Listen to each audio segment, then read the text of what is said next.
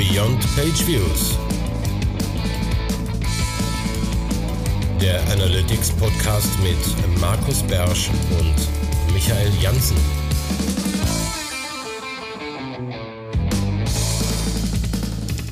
Herzlich willkommen zur Folge 102 von Beyond Page Views, deinem Lieblings-Analytics-Podcast. Äh, hier in Köln steht an seinem Stehschreibtisch Michael Jansen. Ansonsten mein kongenialer Podcast-Partner in Mönchengladbach ist Markus Beersch, hallo zusammen, da bin ich wieder. Nicht wirklich an einem großartig anderen Platz als sonst oder bei der Newsfolge, die wir eben aufgenommen haben. Aber was jetzt anders ist als eben ist, wir haben noch einen dritten hier in unserem Call und das ist der Alexander im vermutlich eigentlich Hamburg, aber er hat gerade gesagt, er ist unterwegs. Das heißt, er kann gleich selber sagen, wo er ist. Hallo Alex.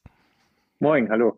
Ja, ich bin diesmal aus Stockholm dabei und nutze mal die Chance vor Measure Camp die Scandi-Länder ein bisschen kennenzulernen und hier Leute zu treffen. Insofern, hallo aus dem Büro in Stockholm. Hallo Alexander. Magst du von Anfang mal kurz, also das Thema ist heute der Walker.js oder Elbwalker. Wie würdest du es eher nennen, das Projekt? Ich würde von der Walker.js sprechen. Also das ist das Open Source mhm. Projekt und das ist das, was man äh, überall frei einbinden kann. Super, genau. Magst du dich mal kurz vorstellen, wer du bist und was du so machst, so in aller Kürze, mit die Leute dich einschätzen können? Also wer dich ich noch nicht bin, kennt, natürlich. Ja, wer mich nicht kennt oder kennenlernen möchte, ich bin Alexander. Ich habe mal Wirtschaftsinformatik studiert und war mal selbstverantwortlich, Tracking aufzusetzen und dachte, das kann doch nicht so schwer sein. Äh, war eher frustriert von dem ganzen Hin und Her, dass ich mich abstimmen durfte, dass ich nachhaken musste, warum etwas äh, wieder kaputt gegangen ist, äh, nachdem das irgendwie nach Wochen aufgefallen ist. Und das hat mich so gefrustet, dass ich letztendlich gekündigt habe und gesagt habe, komm, da muss doch irgendwo eine bessere Lösung äh, herkommen. Und genau, so ist halt auch so ein bisschen diese Grundentstehungsgeschichte zu Elbwalker, der, der Firma hinter Walker.js gekommen. Und ich bin letztendlich auch mit Google Analytics aufgewachsen und fand das immer schon faszinierend, wie man aus Daten letztendlich sein Bauchgefühl auch validieren konnte, widerlegen konnte, bestätigen konnte. Und das bringt mir jetzt auch schon seit vielen Jahren Spaß. Ja, cool. Und irgendwann bist du auch auf den, Markus, irgendwann hast du Walker.js entdeckt oder war das bei unserem Podcast? Ich weiß es gar nicht mehr. Kannst du dich erinnern, Markus? Ähm, drauf gestoßen bin ich irgendwann irgendwo in der Blogosphäre oder sonst wo, aber es gab schon mal einen früheren Kontakt zwischen Alexander und mir ähm, wo wir darüber geredet haben, was überhaupt dahinter steckt und so weiter. Da war es auch noch mehr, also da war es nicht, nicht nur in Anführungsstrichen, das sollte jetzt nicht runterspielen, aber das war eben dann nicht nur Walker.js, sondern da war Elbwalker mehr oder weniger auch noch ein Produkt. Da hatten wir dann auch noch über ein bisschen über Datenspeicherung ähm, und sonst irgendwas geredet. Aber äh, im Prinzip ist das dann eingeschlafen und ich bin dann projektbezogen wieder darauf gestoßen, als ich eine, eine, eine Lösung gesucht habe fürs Data Capturing. Darauf läuft es eigentlich hinaus. Ja. Darum, Alexander, magst du mal kurz den Elevator Pitch zu Walker.js sagen? Du hast bestimmt einen, oder? Das ist immer der Moment, wo ich ganz nervös werde, weil ich keinen habe und immer gucke, mit wem spreche ich denn gerade? Und letztendlich ist die Walker.js die Lösung für alle, die Daten erheben möchten und das nicht für ein Tool speziell, sondern die halt strategisch herangehen möchten, die halt die Fehler ausmerzen wollen und die verstehen möchten, warum messe ich eigentlich was. Und die Walker.js unterstützt bei der Implementierung, hilft dabei, zu, die Daten zu strukturieren und ist letztendlich etwas, was vor dem Data Layer Push passiert. Also wenn man halt nicht nur im Google-Kontext redet, sondern auch für andere Tools sagt, okay, die gleichen Events sind immer wieder relevant für verschiedene Tools, dann ist die Walker.js etwas, die hilft, weil wir einmalig erheben und dann zum Beispiel auch zu dem Google Tag Manager, äh, aber auch zu anderen Tools, äh, die gleichen Events immer wieder übertragen können.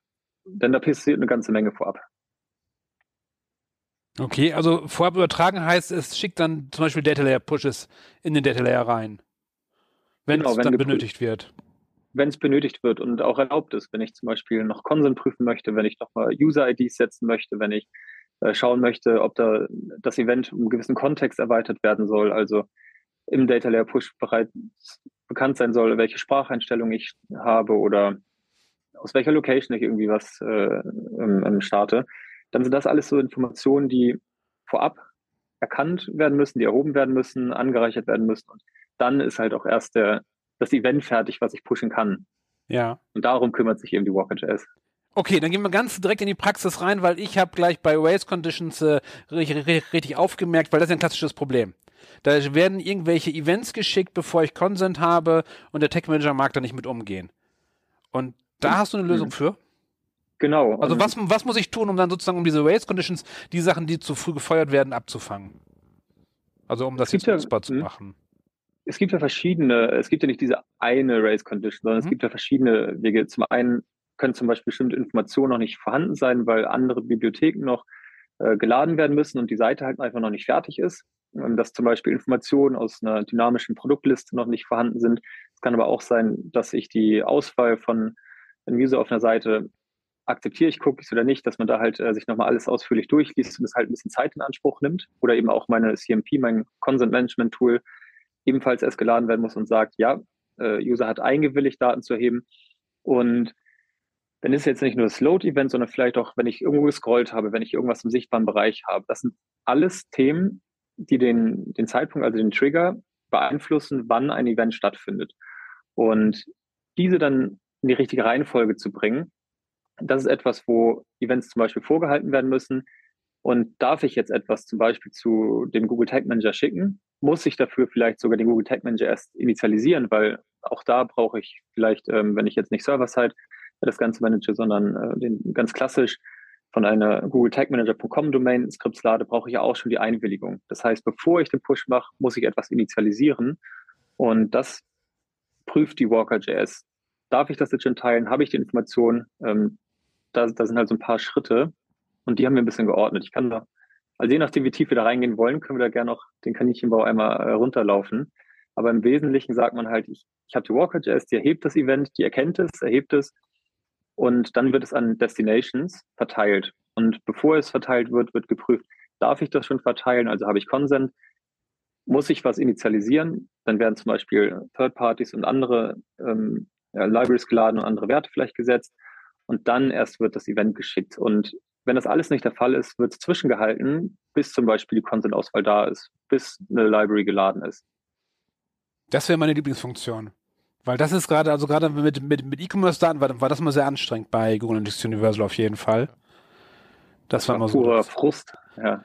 Ja, weil man da schon irgendwelche paar Promo-Views und irgendwas hatte vorm Consent und äh, sie die sich gegenseitig überschrieben haben. Ja, ja, allein auch vom, vom Page-View, dass man halt merkt, okay, wieso habe ich jetzt hier auf einer äh, ein Produkt-Detail-Event irgendwie auf der Startseite, wo es gar nicht hingehörte, weil es einfach von der Reihenfolge nicht drin war. Und dass da ist ja nicht nur die Attribution, was Marketing-Kanäle ähm, irgendwo angeht, sondern auch die Attribution, wo hat äh, so ein E-Commerce-Event stattgefunden. Und zu wissen, ich kann erst ein Page-View feuern und dann kommen diese erweiterten Hits, die da äh, zukommen oder die ganzen E-Commerce-Events, das, das, ich fand das immer ultra frustrierend. Und das hat mich wirklich traurig gemacht zu wissen, warum debugge ich hier gerade irgendwelche Sachen, die in der Demo so einfach aussehen. Und das, das, das war halt, das, das weckt so alte Erinnerungen an, an den Frust äh, dieser Implementierung. Ja. Okay, wenn ich das jetzt für GA4 einsetzen möchte, den, den, den Walker.js, was muss ich da tun? Bist, mhm. bist du der, der Ansprechpartner oder ist Markus eher der Ansprechpartner? GA4 oder ihr beide? It depends. Kannst du erzählen, Markus, wie, wie deine Journey war? Ja, nee, grundsätzlich kommt es ja drauf an. Also ähm, Alex hat es ja erzählt, also ähm, Walker.js kann deine ganzen Events, also dir dabei helfen, Events zu sammeln auf der Webseite. Teilweise einfach dadurch, dass du ähm, ähm in deinem DOM Attribute hinterlegst, die im Prinzip bestimmen, was für Events unter welchen Bedingungen und so weiter entstehen sollen. Aber eben auch ganz klassisch in Form von JavaScript-Calls, wo du sagst, jetzt dieses Event. Erzeugt ja, das mal. Ganz kurz euch beiden mal. Data-Attribute, wie haltbar sind die? Also, also ich, ich finde die super. Nur sie überdauern halt bei der Programmierung und bei Entwicklern halt nie, oft nicht so lange. Die verschwinden immer wieder. Kennt ihr das? Ich halte die für viel stabiler als CSS-Klassen aus meiner Erfahrung. Das auf jeden Fall. Das auf jeden Absolut. Fall. Absolut. Also ich finde, wenn ich irgendwo eine Website habe und die wird von der einen Seite, äh, da, da, wird was im Frontend geändert und ein CSS-Selektor verändert sich oder man hat halt äh, irgendwo in der, im, im, Code versteckt durch die IT-Abteilung statisch rein programmierten Data Layer Push, mhm. ähm, da dann alles zu updaten, da alles synchron zu halten, ist viel fehleranfälliger, meiner Meinung nach, als äh, ein Data-Attribut zu setzen, was ich halt auch sofort kontrollieren kann, wo ich ganz mhm. klar auf eine Seite gehen kann, sagen kann, was ist denn hier gerade verteckt, wie ist die Struktur dieser Seite und wie oft hat sich, hat jemand im CSS mal was geändert und eine Seite halt äh, mal eine Buttonfarbe angepasst oder mal äh, eine CSS-Klasse rausgelöscht. Und genauso selten wird halt auch mal ein Data Attribute rausfliegen. Und wenn, kann man es halt sehr einfach prüfen, ohne in Skriptdateien irgendwo reinzugehen, ja. manuell alles nachzuforschen. Und ich hatte das bisher noch nicht den Fall.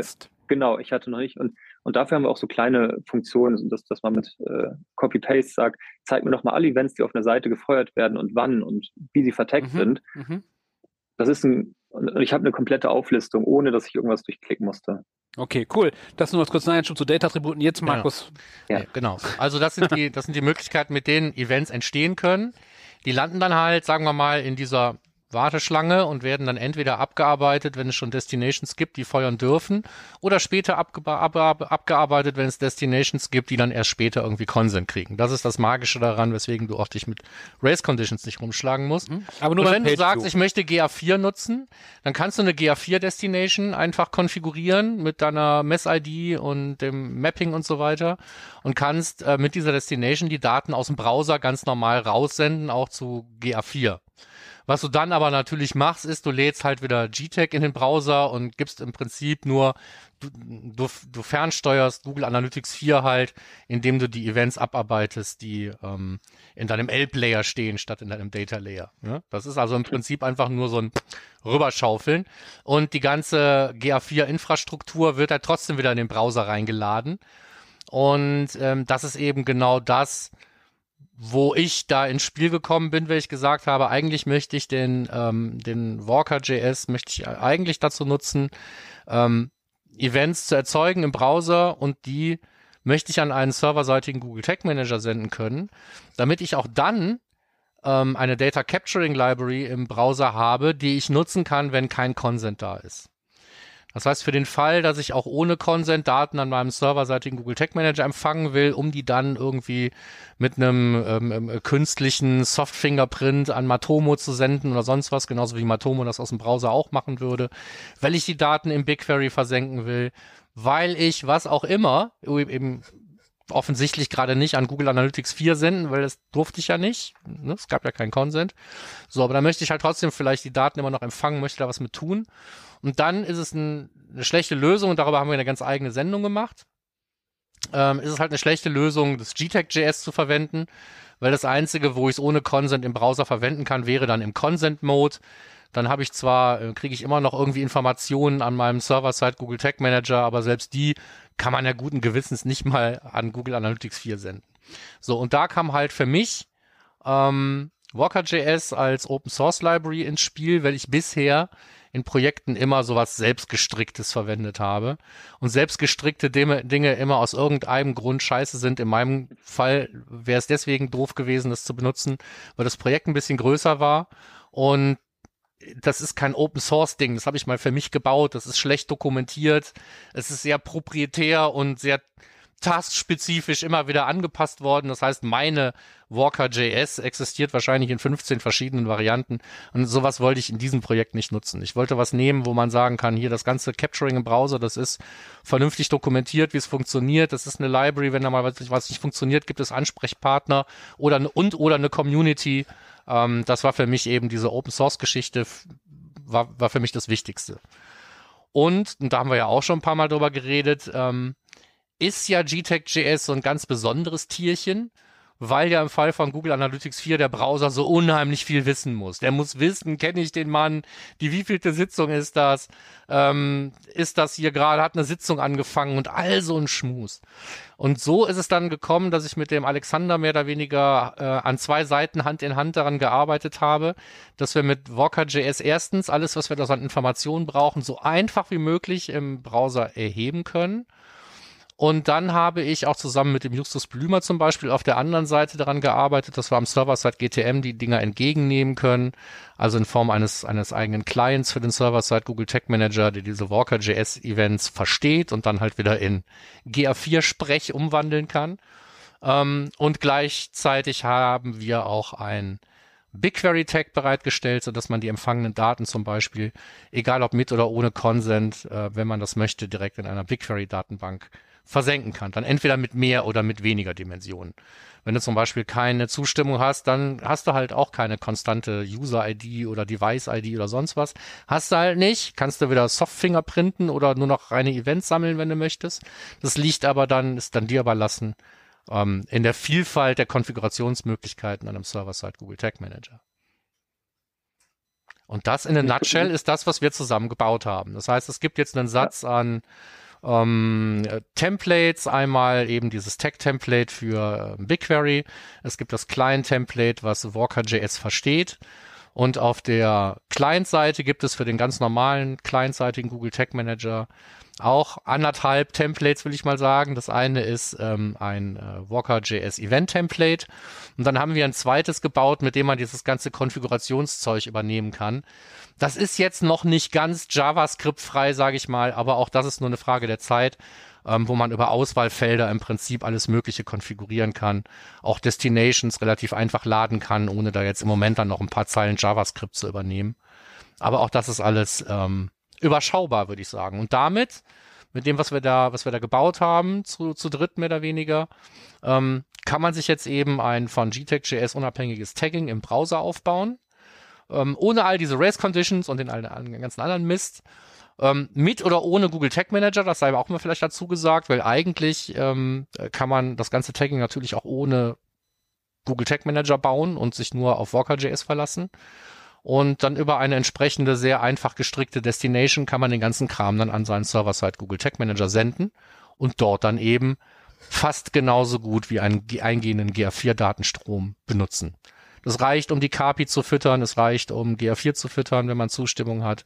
Und es reicht eben zum Beispiel für dieses BigQuery-Ding oder ich habe ein paar andere Sachen ausprobiert. Pirsch.io, ähm, Umami und äh, ähm, äh, plausible und so weiter. Ne? Die kann man natürlich dann auch ohne weiteres dann mit den Daten füttern, wenn man möchte. Ich glaube, das ist ein ganz guter Punkt, dass du halt, wir haben das halt in Schichten aufgeteilt, dass man sich erstmal eh Daten äh, Gedanken machen sollte, was möchte ich warum eigentlich messen. Nur weil etwas automatisch gemessen werden kann, heißt das nicht, dass es sinnvoll ist. Das heißt, den ersten Schritt, wofür eigentlich welche Events erheben. Im zweiten Schritt dann halt die Implementierung, das ist das Tagging. Und dann entscheide ich ja halt erst, unter welchen Bedingungen schicke ich es wohin. Und wenn man spontan mal umschwenken muss, weil irgendwie das primär meistgenutzte Tool eingestellt wird, wo was viel überrascht hat, dann sind erstmal richtig viele überfordert. Aber wir haben ja bereits Gedanken gemacht, was wollen wir messen. Was, äh, wir haben die Events auch bereits implementiert. Also äh, fügen wir eine zweite Destination hinzu, zum Beispiel ein Pivot Pro oder wir fügen halt ein GA4 Destination hinzu. Das Einzige, was gemacht werden muss, ist zu sagen, ein Product Add Event wird zu Add to Card umgewandelt. Und eine Migration ist halt kein Thema mehr. Wir haben halt Tracking-Setups, die in dem Sinne skalieren. Und wenn ich halt weiß, gut, ich, ich schmeiße jetzt GA raus und möchte halt trotzdem weiter über Google Ads arbeiten, dann füge ich eine Google Ads Destination hinzu und map halt entsprechend da die Events. Und dieser, dieser Mehraufwand, wann was gemessen wird, dieses Redundante, dieses wirklich Komplexe dann auch, das entfällt komplett, weil das haben wir einmal abstrahiert und das haben wir halt Schritt für Schritt ähm, in, in eine Reihenfolge gebracht, dass es eben nicht mehr Probleme gibt bei der Erhebung und wenn, wenn GA4-Setups zu komplex werden, dann nehme ich halt ein anderes Tool, weil dann möchte ich da vielleicht mein Product Analytics drüber laufen lassen. Aber das Capturing First Party, das ist, glaube ich, etwas, was viele Vorteile noch bietet, weil ich kann super kreativ werden, zu sagen, gut, ich schicke das jetzt gar nicht erst weg, sondern ich baue eine Destination wie mein Local Storage oder meine IndexDB und habe halt auf dem Rechner alle Events gespeichert, die ich dann für Recommendations nutzen kann. Aber das ist dann halt nur noch eine weitere Destination und da, da werden halt viele doppelte Schritte zusammengefasst, ist, dass ich halt äh, mir extrem viel Aufwand sparen kann. Was auch ein super, äh, super Ansatz ist, ne? Also wie oft werden Dinge aus dem Browser an ein System gesendet, nur um von da aus dann wieder aufbereitet in den Browser zu gelangen. Und diese Aufbereitung ist oft auch clientseitig genauso gut zu erledigen. Das heißt, die Events dann ähm, eben im Client auch zwei zu verwerten, ist nirgendwo so einfach wie da, weil ich halt die Events sammle und über die Destinations selber bestimmen kann, wo geht's hin. Mhm. Du hast jetzt eben auch First Party gesagt, das ist auch so ein bisschen untergegangen. Natürlich war auch das wichtig. Ne? Wir wollten ein First Party Setup haben. Und das, das Schöne an Walker.js ist, ich kann es mir auch einfach nehmen, auf meinen eigenen Server legen und fertig. Das kann ich mit dem GTEC.js nicht so einfach machen. Zum Beispiel jedes Mal, wenn ich eine Konfiguration in GA4 ändere, muss ich diesen Vorgang wiederholen. Ähm, und es wird trotzdem immer wieder irgendwas nachgeladen und so. Und das habe ich bei, bei Walker.js nicht. Und wir haben von Anfang an noch darauf geachtet, dass man ähm, das ähm, JavaScript nicht unbedingt auf den eigenen Server hochladen will, wenn man das nicht, wenn man das nicht kann oder wenn man das nicht möchte. Ähm, dann gibt's halt die Möglichkeit, halt über den Server-Side Google Tag Manager, genauso wie das im Fall der, der ähm, Tracking Libraries von Google geht, geht es auch mit Walker.js. Das heißt, wir können unseren äh, Server-Side Google Tag Manager über den eigenen Endpunkt einfach auch dazu nutzen, ähm, das Tracking-Skript auszuliefern. Das kann sich das dann zum Beispiel von einem CDN holen, so ist es standardmäßig eingestellt. Also alle offiziellen Versionen von Walker.js liegen auch auf einem CDN, JS Delivery. Und ähm, da holen wir uns es dann, cachen es auf dem Server-Side Google Tag Manager und liefern es von da aus aus.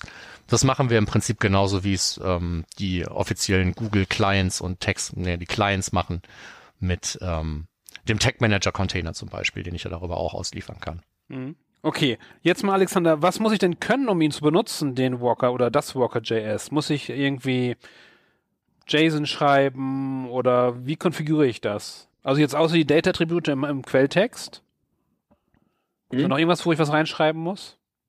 Nee, also ich ergänze das immer noch, dass man vorab sich einmal, ob im Miro oder auf einem äh, Excel oder sonst wo, diese Gedanken machen soll, was möchte ich denn messen? Das heißt, dieses, diese Fragestellung, was will ich messen, ist genauso wichtig wie die tatsächliche Implementierung, weil dann habe ich auch so einen richtig guten Überblick, wofür nutze ich welche Daten. Und im HTML kann durch, äh, ja, wirklich durch, durch äh, das Zufügen von HTML-Attributen das komplette, die komplette Struktur beschrieben werden. Das heißt, äh, ich kann dann schon sagen, die Walker.js erkennt den Zusammenhang, erkennt, dass ein Produkt ist, zu welchem Preis und weiß halt auch, ähm, wann auf welchen Button geklickt äh, die, die Add-Action ausgeführt wird. Und im nächsten Schritt muss ich noch die Walker.js natürlich einbinden auf der Seite. Das heißt, muss geladen werden. Und dann habe ich erstmal alles äh, standardmäßig. Das landet in, standardmäßig auch im, im Data Layer. Also ein Data Layer Push. Wenn ich jetzt neue Destinations hinzufügen möchte, dann haben wir alles vorgepackt. Das heißt, ich habe eine, äh, bald kommt die Pivik Pro Destination, die testen wir gerade ein bisschen, dass, dass man die nochmal explizit lädt und was man zur Konfiguration braucht, sind Basic JSON äh, Skills. Also das, das sind, mhm. alles soll halt immer via Konfiguration. Also ich, mein Ziel ist halt immer so Tracking oder Data äh, Collection as Code, dass ich mit äh, einem einfachen JavaScript-Objekt sagen kann, okay, das ist die Measurement ID und Page View möchte ich ist false, weil ich das nicht standardmäßig von der von GTAG erhoben werden möchte, sehen möchte, sondern ich möchte halt das Page View Event von der Walker.js verwenden. Und das sind so Mapping-Geschichten, aber das soll alles immer möglich sein über Konfiguration. Ergänzend wird, das wird in einer kommenden Version dazu kommen, äh, werden Hooks möglich sein. Das heißt, ich kann auch Custom JavaScript nochmal schreiben, bevor etwas weggeschickt wird, während etwas verarbeitet wird in der Walker.js, kann ich halt äh, nochmal Custom Code äh, ergänzen. Aber das ist dann schon sehr advanced. Was ich zusammengefasst brauche, ist äh, so ein Projektverständnis, bestenfalls als PO zu wissen, was möchte ich wann wie messen. Ich brauche HTML, muss HTML-Attribute verstehen und setzen können und ich muss ähm, einmal eine, eine Skriptdatei einbinden können. Und wenn ich halt das zu anderen Destinations schicke, ein bisschen JavaScript-Kenntnisse, aber alles als Code. Hm, also du kannst beim Einbinden von Walker.js kannst du viele Sachen eben auch schon über Attribute, die du an das Skript dranhängst, konfigurieren, ein- und ausschalten, Pageview ja, nein und sowas. Und ähm, für alles andere gibt es halt dann den Elb-Layer, mit dem man genauso umgehen kann, mehr oder weniger wie mit dem Data-Layer. Du kannst da eben äh, Kommandos reinpushen. Also so gesehen ist es doch ein bisschen was anderes als der als der Data Layer. Ähm, da kannst das, da landen die Events oder sagen wir mal die Rohdaten für die Events drin ähm, wenn du da was reinpushst und da landen eben auch Kommandos drin. Da kannst du dem Walker sagen, jetzt ist Consent für Marketing. Genau, In, mit einem ganz einfachen ja. Aufruf. Ja? Und alles andere soll halt, das sind immer so kleine Kommandos. Es, es sollte so wenig Code wie möglich notwendig sein. Wenn ich jetzt meine Consent Management Plattform integrieren möchte mit der Walker.js, dann ist halt ein Aufruf notwendig, dass ich sage, Walker Consent Marketing True. Und mit dieser Befehlszeile werden halt alle Destinations, die konfiguriert sind, jetzt aktiviert, wo gesagt wird, okay, schick die Daten jetzt zu diesen Marketing Destinations. Wenn ich einen User identifiziert habe, weil ich darf, sage ich halt Walker User oder Walker Config mit einer Session ID zum Beispiel. Und wenn ich nochmal Global Attribute, das sind so, wir versuchen so bestmöglich alles, was wir in Projekten gelernt haben, was wir irgendwo gelesen haben, mit einzubinden, dass letztendlich klein, mittel, groß alle Zugriff haben, perfekte Tracking-Setups umzusetzen und Global-Attribute oder ähm, so bestimmte Eigenschaften, das sind so Extras, die halt dazukommen und dann kann ich halt sagen, hey, ich bin auf einer Page-Gruppe aus dem Shop und ich bin jetzt auf einem Page-Type äh, einer Produktteilseite und darauf hat ein Product-Ad-Event stattgefunden. Und all das soll über wenige Zeilen Maximalcode, äh, höchstens einer Zeile Code, immer möglich sein zu bedienen. Das ist ja eine ganze Menge. Wie groß ist denn Walker.js inzwischen? Ich bin noch, äh, es, sind noch unter 10 KB. Äh, verglichen mit einer G-Tech ist es halt ein Fünftel, glaube ich. Ähm, sogar noch kleiner. Äh, das ist auch etwas, da bin ich extremst pingelig, dass, dass wir darauf achten, so klein wie möglich zu bleiben. Und ich habe auch ein bisschen Sorge, jetzt die 10 KB-Grenze zu sprengen. Das war immer so, so ein bisschen äh, schwierig. Aber letztendlich soll, wir verwenden halt Mutation Observer, wo andere Event-Listener verwenden. Und diesen redundanten Code auch so zu haben, von einer standardisierten Datei, die halt äh, gecached werden kann, ist es dann auch wert. Ähm, ich glaube, mit GZIP ist es sogar noch bei 5 KB sogar möglich. Äh, sie ist extrem klein und extrem schnell. Das heißt, auch wenn ich komplexe Seiten habe mit wirklich sehr, sehr vielen Attributen, ich habe etwas ganz groß verteckt und eine Produktliste von über 100 Produkten, äh, Reinitialisierung mache ich halt mit einer Walker-Init-Befehl und habe halt alle Mutation Observer neu aufgesetzt. Und ich versuche so viel zu wieder zu verwenden wie, wie irgend möglich. Äh, es ist, ja, es sind noch unter 10 KB und ich hoffe, man sieht dem nach, wenn, wenn sie irgendwo auch ein bisschen wächst. Mal 11 wird. Naja, genau. worauf ich drauf hinaus wollte, ist eben, ne, so, also die ähm, Größe von so einer Library ist gerade, wenn sie aktiv weiterentwickelt wird, immer ein Thema. Performance ist immer ein Thema. So, und hier sitzt jemand, der guckt auf beides eben sehr pingelig mhm. drauf. Und das ist auch für mich einer der Hauptgründe, warum ich immer denke, so nimm doch Open Source, warum solltest du das nochmal selber erfinden? So viel Zeit und Liebe wie der Alexander kann keiner von uns da reinstecken. Ähm, und es ist auch unsinnig weil ich äh, jetzt, das klingt jetzt so, als würde ich dir Honig um den, äh, um den Bart schmieren wollen, ist aber nicht so. Ich habe keine offenen Wünsche. Ne? Also ganz im Gegenteil. Oft hat der Alexander Ideen, wo ich mir denke, so geht das jetzt schon zu weit und so. Wir diskutieren da ja teilweise auch drüber. Mhm. Ist das jetzt überhaupt noch die Aufgabe von Walker.js oder ähm, muss es das machen oder ist das eigentlich Aufgabe desjenigen, der es nachher implementiert? Das ist ja auch so eine verschwimmende Grenze. Man möchte alles so einfach wie möglich machen.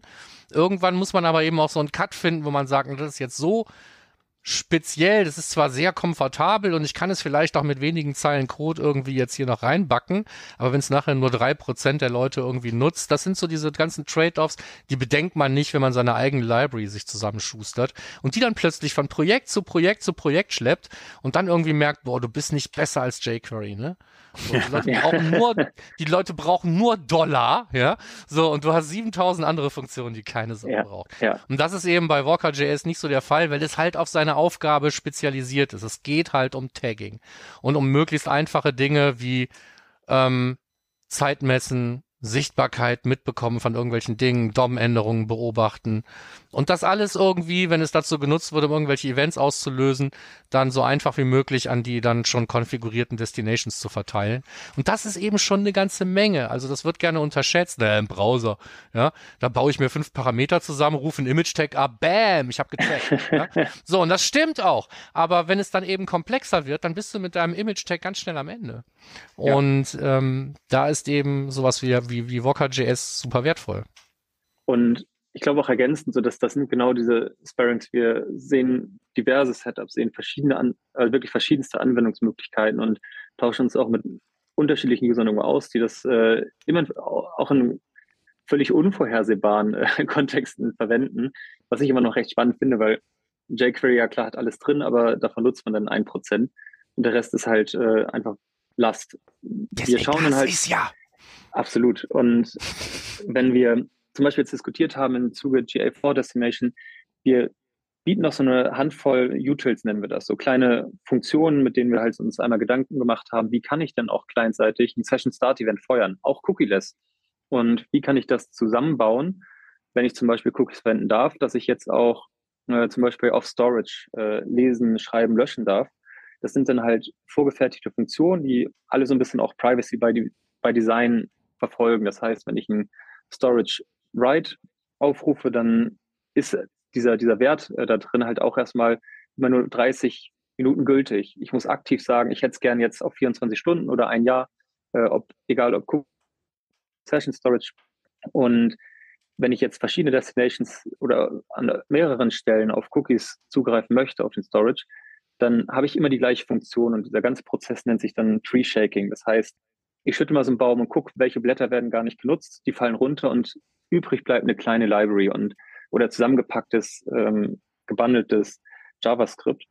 Und diese Wiederverwertbarkeit, diese ähm, Best Practice Ansätze, die kann man teils schon einbinden, die sind dann natürlich auch immer so advanced Setups. Das ist sowas, wo wir dann ein bisschen komplexer auch helfen bei der, bei der Einbindung will ich jetzt Cookies richtig lesen, will ich ein Session Start Event clientseitig auch feuern, wo ich dann folgende Marketinginformationen raus. Jetzt muss ich ja um, nochmal zwischengrätschen, ja. weil du es jetzt zweimal gesagt hast. Bevor jemand denkt, wir hätten so. jetzt die Weisheit mit Löffeln gefressen und könnten als einzige Library der Welt ein Session Start Event feuern. Nein, können wir nicht. Gott, nein. ähm, aber wir können einen Session Start Marker kreieren und der kann dann eben zum Beispiel von so einem serverseitigen Google Tag Manager verwendet werden, um ein GA4 Event abzusetzen, was in der Lage ist, dann auf der anderen Seite tatsächlich ein Session Start Event zu erzeugen. Google Analytics ist nach wie vor der einzige, der Session Start Events erzeugen kann. Genau. Und das ist noch nicht mal gut. Ja. Das ist noch nicht mal gut. Nee, das kommt dann schwer hinzu. Ja. Und man kann es halt, äh, man kann den Code ja auch einsehen, kann sagen, boah, das gefällt mir nicht, ich baue mal eine eigene Session Start ähm, Funktion. Ähm, so, da holen wir uns Feedback rein, da, da testen wir verschiedene Setups und dann sagt man halt, ja, da müssen noch andere Parameter mit rein. Es ist immer so eine kleine Gratwanderung. Was nehmen wir mit rein? Standardmäßig Library, was wird so äh, in, ins komplette Core Walker.js reingeladen. Und diese Modularität, auf die legen wir halt extremst viel Wert. Und wenn so, es richtig technisch wird und Throttling Debouncing, um Serverlast zu reduzieren, dann ist das halt was, das brauchen die wenigsten. Aber das kann man halt fest benutzen. Und dann habe ich halt eine Funktion kleinseitig und kann zum Beispiel Trigger draufsetzen für, für Kampagnen-Traffic und nur da bestimmte Sachen anzeigen. Und das, sowas bringt dann richtig Spaß, sowas zu sehen und eine Walker.js Community dahinter dann auch zu haben, zu wissen, hey, so haben das andere genutzt und dann entstehen halt auch neue Ideen, wo wir rumfragen, ja, jetzt ergänzen wir das mal.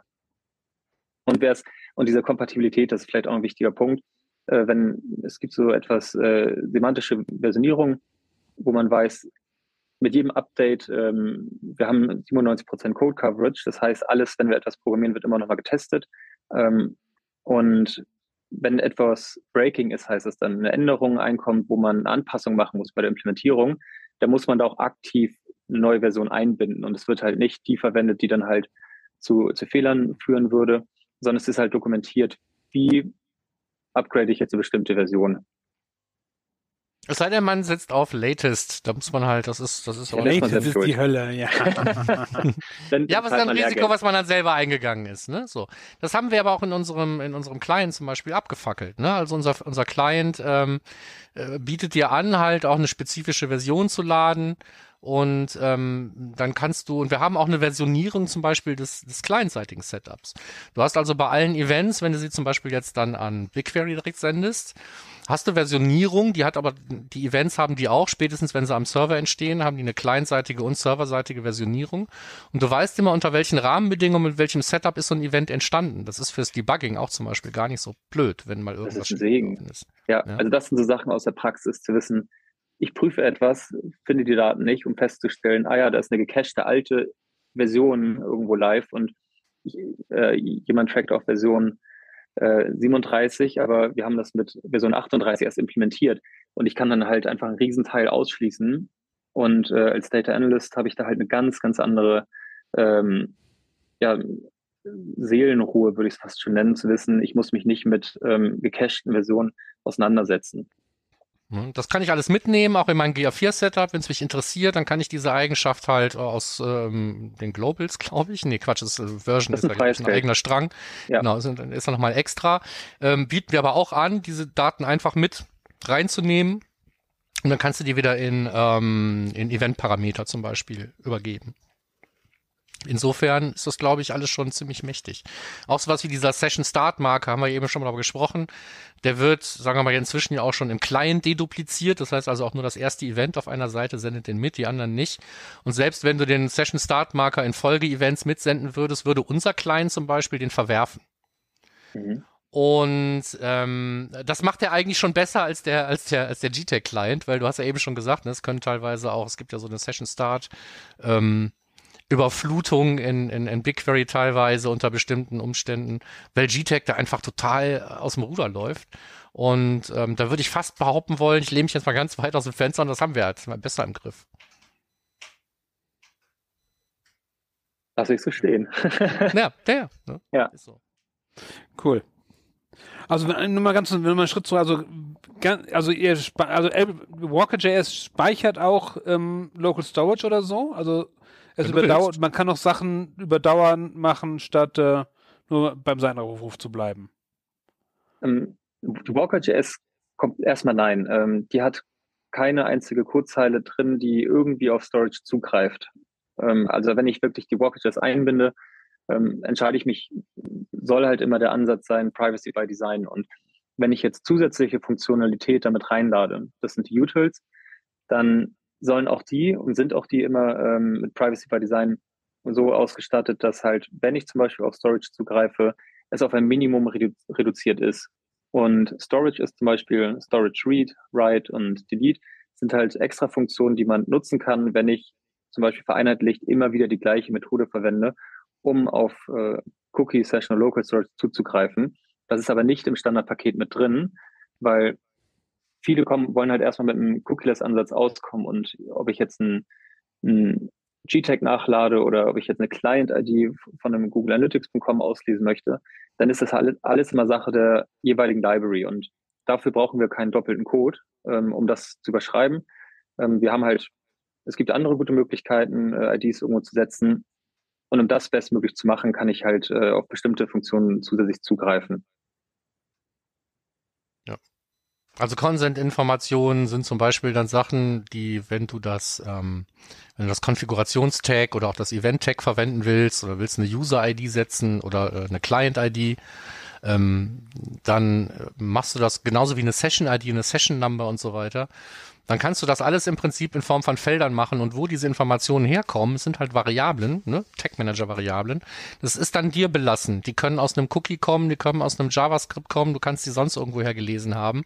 Unser einfaches Implementierungsbeispiel bedient sich ausschließlich Local Storage und Session Storage, ist also auch nur Single-Host-fähig, weil es auch nur darum geht, so einfach wie möglich zu demonstrieren, wie man sich eine Sitzung bauen kann, wie man auch selber einen Session Star zum Beispiel erkennen kann. Das kommt dann aus einer Zeit, als die Library das noch nicht konnte. Mhm. Ähm, all diese Sachen müssen wir auch noch irgendwann mal aktualisieren.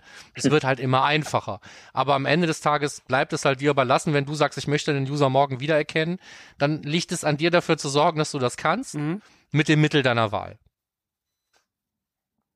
Ja, und willst du dann dazu Cookies verwenden oder Local Storage verwenden, kannst du halt die Utils nutzen um dann zu sagen, naja, ich schreibe mir was, aber ich mache mir, wenn ich es zum Beispiel jetzt in, auch mal in, in, in, in, in, nicht in den Session Storage, sondern in den Local Storage schreibe, ähm, dann habe ich immer noch die Möglichkeit zu sagen, ja, aber komm, maximal acht Stunden oder sowas, wenn er nochmal wiederkommt, dann erkenne ich den, dann ist dieser Key noch da. Ansonsten mag der noch da sein, aber sobald, wenn ich drauf zugreife und merke, der ist abgelaufen, dann ist er danach auch weg. Ja, ja. das sind so Funktionalitäten, die gibt es nicht standardmäßig. Und die haben wir dann mit reingebracht, um es einheitlich zu gestalten. So, dass Cookies können ablaufen, Session Storage kann ablaufen, aber Local Storage nicht per Default. Mhm. So, aber um das einheitlich zu haben und eben auch zu zeigen, hey, wir geben uns doch Mühe, bestmöglich Privatsphären zu schützen, aber auch wenn berechtigtes Interesse irgendwo da ist und, und Einwilligung, wollen wir halt auch das Maximale rausholen, um halt eine super äh, User Experience bieten zu können. Ja, das, das ist ja alles dann immer diese, diese sehr spannende Land, aber um da halt ein bisschen einfacher äh, Handling reinzubringen, sollen halt eben solche Funktionen helfen. Ja, aber die sind nicht im Standard drin und die musst du auch nicht nutzen. Ja, cool. Okay, ich glaube, ich habe jetzt äh, Walker.js äh, relativ gut verstanden, zumindest wofür es da ist, warum ich es brauche. Ich glaube, ich werde es bald mal ausprobieren. Darum jetzt, Alexander, wenn jetzt jemand damit anfangen möchte oder umsetzen möchte und auf Walker.js setzen möchte, wie geht man da am besten vor? Wenn auch was bietet, wie bietest du oder ihr an? Wie geht es am einfachsten? Mhm glaube, das Grundverständnis ist halt, äh, wir sprechen hier von, wir sprechen immer vom Implementation Layer. Und man entscheidet sich dazu zu sagen, okay, wir möchten die Datenerhebung zu uns holen, wir möchten die Datenerhebung äh, selbst auch own, wir möchten halt datengetrieben werden, weil wir jetzt in der Lage sind, ähm, damit auch umzugehen. damit kommt halt immer eine gewisse Verantwortung auch einher. Es ist nicht mehr so, ich bin ins Skript ein, alles ist fertig, sondern ich muss erstmal als Unternehmen bereit sein, Verantwortung zu übernehmen. Und wenn man sich dazu entscheidet, das jetzt mal auszuprobieren, dann entscheidet man sich halt dazu, sich einmal damit zu beschäftigen, was möchte ich denn warum messen? Und um jetzt loszulegen, ähm, wir richten uns primär aktuell immer an, an, die Developer in der Firma. Das heißt, äh, wir sind auf GitHub äh, auch ganz so in, in dem gewohnten Wege, dass die typische Developer Experience auf GitHub zu finden unter elpwalker walker.js und als NPM-Package heißt es, dann kann man sich das auch runterladen. Und Dokumentationen sind auf docs.elpwalker.com äh, ausführlich beschrieben. Alles eher in einem leicht technischeren Ansatz. Ähm, wir arbeiten jetzt dran, auch mehr Content rauszubringen, dass zum Beispiel äh, auf unserer Homepage elpwalker.com sind halt, ist eine Galerie, wo wir halt mal Tagging-Beispiele drauf haben und wie wir das jetzt bei, oder mal ein React-Beispiel, wie man das auch so in eine eigene App reinbauen kann. Ähm, aber da, da müssen wir noch ein bisschen nacharbeiten, zu sagen, hier haben wir noch größere Beispiele, wie man jetzt loslegen kann. Ich finde das Video von Markus halt auch ganz gut, äh, die dreiteilige Serie, wie man ähm, First-Party Server-Side Tag Manager auch aufsetzen kann. Also da guckt man Markus ein bisschen zu, wie er klickt, wie er äh, rumprogrammiert und auch mal Sachen irgendwo zeigt, wie sieht das aus, wenn das in der Konsole auch ausgegeben wird. Ne? Also mal so ein, das ist ein kleines Ding, das ist in den Docs beschrieben unter Debugging, äh, wie ich eine Destination-Konsole hinzufüge, dass ich alles, was ich klicke, sehe, statt es zu Google zu schicken, lasse ich es in der Konsole ausgeben, was halt den Entwicklungsprozess unfassbar beschleunigt. Das sind auch Sachen, da, da kann man halt ähm, sich reinlesen und sieht das auch sehr schnell. Und wer sich einmal kurz damit beschäftigt hat und das Konzept auch sieht, was ist Entity Action, ähm, und es einfach diese Stunde mal so in uns rein investiert dann, oder in die Walker Jazz, sieht auch, ah krass, ja, so das war bisher immer der, der Weg, den wir hatten. Ansonsten alle sind eingeladen mitzumachen, auch Feedback zu teilen. Ich versuche da oder wir versuchen da alle mal bestmöglich responsiv auch zu antworten. Wenn etwas mal nicht klappen sollte, äh, erstellt Issues auf GitHub oder schreibt uns auch ins Geheim, äh, wenn man es nicht öffentlich teilen möchte. Äh, es ist ein Mitmachprojekt, es lebt davon, dass, dass wir verschiedene Setups sehen, begleiten können und auch lernen, wie man bestmöglich was umsetzen kann. Und andere Punkte sind dann halt auch, äh, ja, äh, auf, auf Konferenzen wie jetzt dem Measure Camp irgendwo zu sich auszutauschen. Ich bin erreichbar, wir sind erreichbar, wir sind ähm, darüber in, in Discussions auf GitHub, in, in Issues auf GitHub oder per E-Mail. Äh, irgendwie findet man einen Weg. Auf LinkedIn teile ich halt immer mal mehr, wie man so kleine Sachen auch äh, umsetzt. Irgendwo findet man schon den Weg, wenn man wenn man es okay. will. Äh, ich glaube, es fängt nur damit an, sich zu entscheiden, Ownership zu übernehmen und auch die Verantwortung zu, tragen. Äh, das ist halt, äh, ja, es, es beruht alles drauf. Warum sollte ich das also in fremde Hände geben? Warum sollte ich das von externen abhängig machen? Wenn, wenn halt meine Budget-Marketing-Entscheidung, meine Produktentwicklungsentscheidung alle darauf beruhen, welche Daten ich erhebe. Und das kann ich zum Beispiel nicht nachvollziehen. Also fangt damit an und, und wollt, äh, ihr wollt es machen. Ja, cool. Genau. Ich habe noch eine anderslautende Antwort, wenn euer Fokus speziell das Entfernen von GTEC.js aus eurem Setup ist. Das heißt, ihr wollt es irgendwie loswerden. Also mein spezieller Anwendungsfall ist, glaube ich, jetzt ausreichend dokumentiert in den entsprechenden Repositories zu den einzelnen Tags auf GitHub. Da ist immer jede Menge Doku. Da ist mehr Doku, als ich, glaube ich, seit zehn Jahren zu irgendwas geschrieben habe. Und ähm, außerdem gibt es auch auf SlideShare ein oder zwei ähm, Slide-Decks, die sich mit diesem ganzen Thema befassen. Aber ich glaube, der Einstieg ist damit durchaus hinzukriegen. Und wenn nicht, sagt uns Bescheid, äh, wo es gehapert hat oder wo man aufhört. Also davon, davon lebt das Ganze. Ne? Äh, mhm. Was hat gefehlt? Was müssen wir ergänzen, damit, äh, man, damit man wirklich äh, schneller aufgegleist wird? Ja, cool. Jo. Dann Damit. werde ich hier erstmal gut versorgt mit Informationen. Vielen Dank. Markus, hast Freu du noch was? Nö, ich würde jetzt fast sagen, Happy Tagging, ne? Also einfach mal loslegen, ne? Und dann wird man schon merken, wo die, wo die Vorteile liegen und dann hat man da vielleicht Bock drauf es muss sich halt lohnen, ne? Du brauchst, du brauchst einen konkreten Anwendungsfall. Entweder fängst du von vorne an und machst es gleich damit, oder du willst jetzt irgendetwas machen. Das kann dieser Anlass sein, ja, Universal geht jetzt weg, jetzt muss ich GA4 machen. Brauche ich jetzt GTAG? Und dann ist die Antwort vielleicht nein, ne? Wenn du einen Server-Side Google Tag Manager zur Hilfe nehmen kannst. Ähm, und ansonsten musst du deinen eigenen Anlass finden, warum du jetzt äh, das Tagging im Browser komplett neu machen willst. Es muss ja einen Grund geben. Ne? Also, wir alle haben ja immer ähm, möchten ja schon irgendwie wirtschaftlichen Sinn hinter solchen Aktionen sehen. Und wenn er sich bei euch ergibt, dann nix wie ran. Super. In diesem Sinne, Vielen Dank, Alexander. Vielen Dank euch. Markus, Also, Markus dir auch vielen. Dank. Ja, und ich danke auch nochmal allen, einschließlich denen, die hier alle zugehört haben bis hierhin. Ähm, von wem war die Frage? Ich habe es vergessen. Mist. Also nicht, nicht Tom meinst du, ne? Nee, nicht Tom, nicht Tom, sondern die Frage zu dem alten Beitrag, den ich Gib auch mir zwei verlinkt hab. Sekunden. Ja, aber ich komme nicht so schnell dahin. Ich hoffe, deine Frage ist jetzt beantwortet. Wenn nicht, dann schreib uns einfach nochmal einen Kommentar jetzt einfach zu dieser Folge, die du hoffentlich auch gehört hast. Der Bernd. Der Bernd, okay. Der Bernd. Alles klar. Okay. Dann bis zum nächsten Monat. Jo, Tschüss bis dann, dann. Ciao. Ciao.